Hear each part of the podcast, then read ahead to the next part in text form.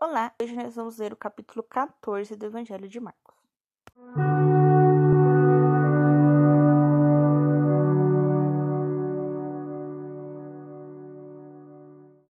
Bem-vindos aos Novenáticos e hoje nós vamos ler o capítulo 14 de Marcos. Aqui nós vamos para a quarta parte do livro de Marcos, que é a Paixão e Eleição de Jesus, capítulos 14 e 16. Conjuração contra Jesus. Ora, dali a dois dias seria a festa da Páscoa e dos pães ázimos. E os sumos sacerdotes e escribas buscavam algum meio de prender Jesus a traição para matá-lo. Mas iam eles, para não haver, talvez, algum tumulto entre o povo. Refeição em Betânia. Jesus se achava em Betânia, em casa de João, o leproso. Quando ele se pôs à mesa, entrou uma mulher trazendo um vaso de alabastro cheio de um perfume de nardo puro, de grande preço, e quebrando o vaso, derramou-lhe sobre a cabeça. Alguns ficaram indignados e disseram entre si: Por que este desperdício de bálsamo? Poder-se-ia tê-lo vendido por mais de trezentos denários e os dar aos pobres, e irritavam-se contra ela. Mas Jesus disse-lhes: Deixai-a, porque a molestais, ela me fez uma boa obra. Vós sempre tende convosco os pobres, e quando quiseres fazer-lhes bem, mas a mim não me terdes sempre. Ela fez o que embalsamou-me antecipadamente o corpo para a sepultura. Em verdade vos digo, onde quer que for pregado em todo o mundo o evangelho, será contado para sua memória o que ela fez. Traição de Judas. Judas Iscariotes, um dos outros, foi avistar-se com os sumos sacerdotes para lhes entregar Jesus. A esta notícia eles alegraram-se e prometeram-lhe dar-lhe dinheiro. E ele buscava ocasião oportuna para o entregar. A ceia. No primeiro dia dos ázimos, em que se imolava a Páscoa, perguntaram-lhe os discípulos: Onde queres que preparemos a refeição da Páscoa? Ele enviou dois dos seus discípulos, dizendo: Ide à cidade e sare-vos-á ao encontro um homem, carregando um cântaro de água. Segui-o, e onde ele entrar, dizei ao dono da casa: Onde está a sala em que devo comer a Páscoa com os meus discípulos? E ele vos mostrará uma grande sala no andar superior, mobiliada e pronta. Fazei ali os preparativos. Partiram os discípulos para a cidade e acharam tudo como Jesus lhe havia dito e prepararam a Páscoa. Chegando à tarde, dirigiu-se ele para lá com os doze. E enquanto estavam sentados à mesa e comiam, Jesus disse: Em verdade vos digo, um de vós que come comigo me há de entregar. Começaram a entristecer-se e a perguntar-lhe um após outro: Porventura sou eu? Respondeu-lhe Jesus: É um dos doze que se serve comigo no mesmo prato. O filho do homem vai segundo o que dele está escrito. Mas ai daquele homem por quem o filho do homem for traído. Melhor lhe seria que nunca tivesse nascido. Durante a refeição, Jesus tomou o pão e depois de o benzer, partiu e deu-lhe, dizendo: Toma isto, é o meu corpo. Em seguida tomou o cálice, deu graças e apresentou-lhe. E todos dele beberam. E disse-lhes: Isto é o meu sangue, o sangue da aliança que me é derramado dos muitos. Em verdade vos digo: já não beberei do fruto da videira, até aquele dia em que o beberei de novo no reino de Deus. Jesus prediz a negação de Pedro. Terminando o canto dos salmos, saíram para o Monte das Oliveiras. E Jesus disse-lhes: Vós todos vos escandalizareis, pois está escrito: Ferirei o pastor e as ovelhas serão dispersas. Zacarias capítulo 13, versículo 7. Mas depois que eu ressurgir, eu vos precederei na Galileia. Entretanto, Pedro lhe respondeu: ainda que todos se escandalizem de ti, eu, porém, nunca. Jesus disse-lhe: em verdade te digo, hoje, nesta mesma noite, antes que o galho cante duas vezes, três vezes me terás negado. Mas Pedro repetia com maior ardor: Ainda que seja preciso morrer contigo, não te renegarei. E todos disseram o mesmo. Suprema angústia. Foram em seguida para o lugar chamado Getsemane. E Jesus disse aos seus discípulos: Sentai-vos aqui enquanto vou orar. Levou consigo Pedro, Tiago e João e começou a ter pavor e angustiar-se. Disse-lhes: A minha alma está numa tristeza mortal. Ficai aqui e vigiai. Adiantando-se alguns passos, prostrou-se com a face por terra e orava que, se fosse possível, passasse dele aquela hora.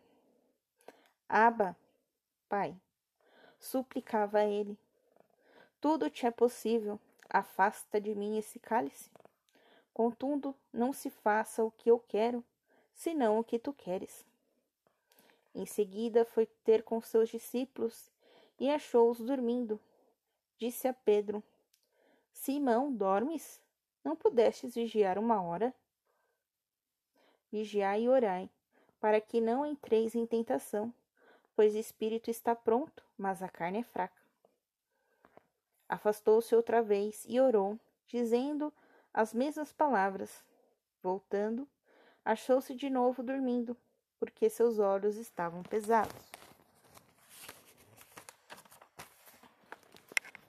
e não sabiam o que lhe responder. Voltando pela terceira vez, disse-lhes: Dormi descansai, basta, veio a hora.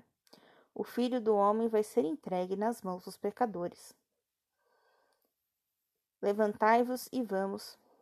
Aproxima-se o que me há de entregar. Prisão de Jesus. Ainda faltava quando chegou Judas Iscariotes, um dos doze e com ele um bando armado de espadas e cacetes, enviado pelos sumos sacerdotes, escribas e anciãos. Ora, o traidor tinha-lhes dado o seguinte sinal: Aquele a quem eu beijar é ele. Prendei-o e levai-o com cuidado.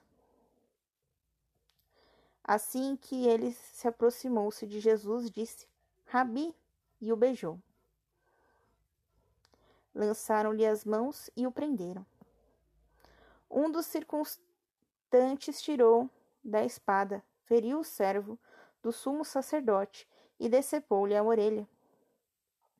Mas Jesus tomou a palavra e disse-lhes: Como a um bandido saístes com espadas e cacetes para prender-me?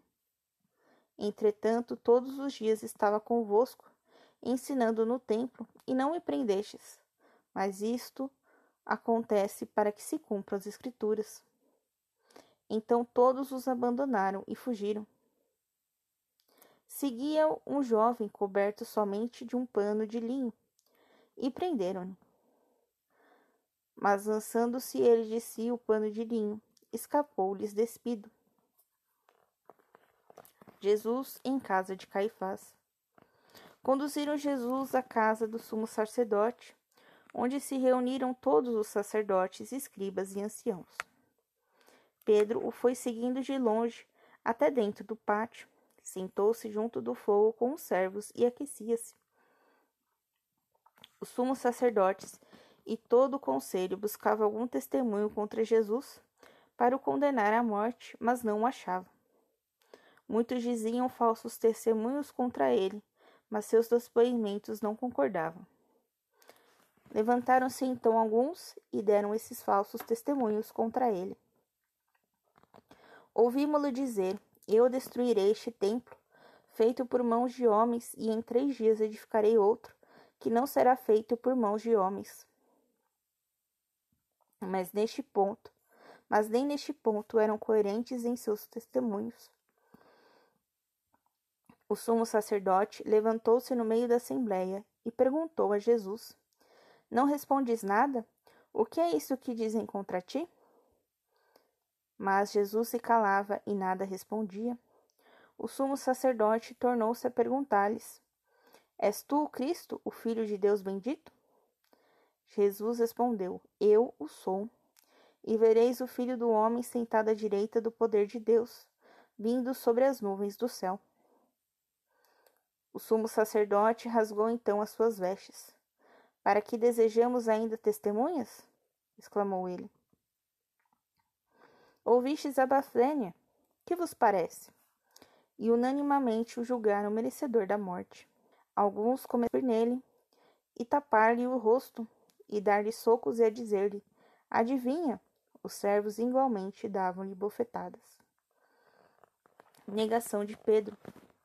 Estando Pedro embaixo no pátio, veio uma das criadas do sumo sacerdote. Ela fixou os olhos em Pedro, que se aquecia, e disse: Também tu estavas com Jesus de Nazaré?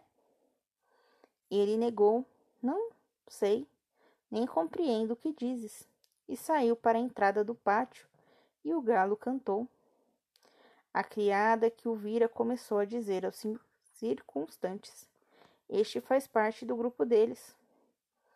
Mas Pedro negou outra vez. Pouco depois, os que ali estavam diziam de novo a Pedro: Certamente tu és daqueles, pois és Galileu. Então ele começou a praguejar e a jurar: Não conheço esse homem de quem falais. E imediatamente cantou o galo pela segunda vez. Pedro lembrou-se da palavra que Jesus lhe havia dito: Antes que o galo cante duas vezes, três vezes me negarás. E lembrando-se disso, rompeu-se em soluços.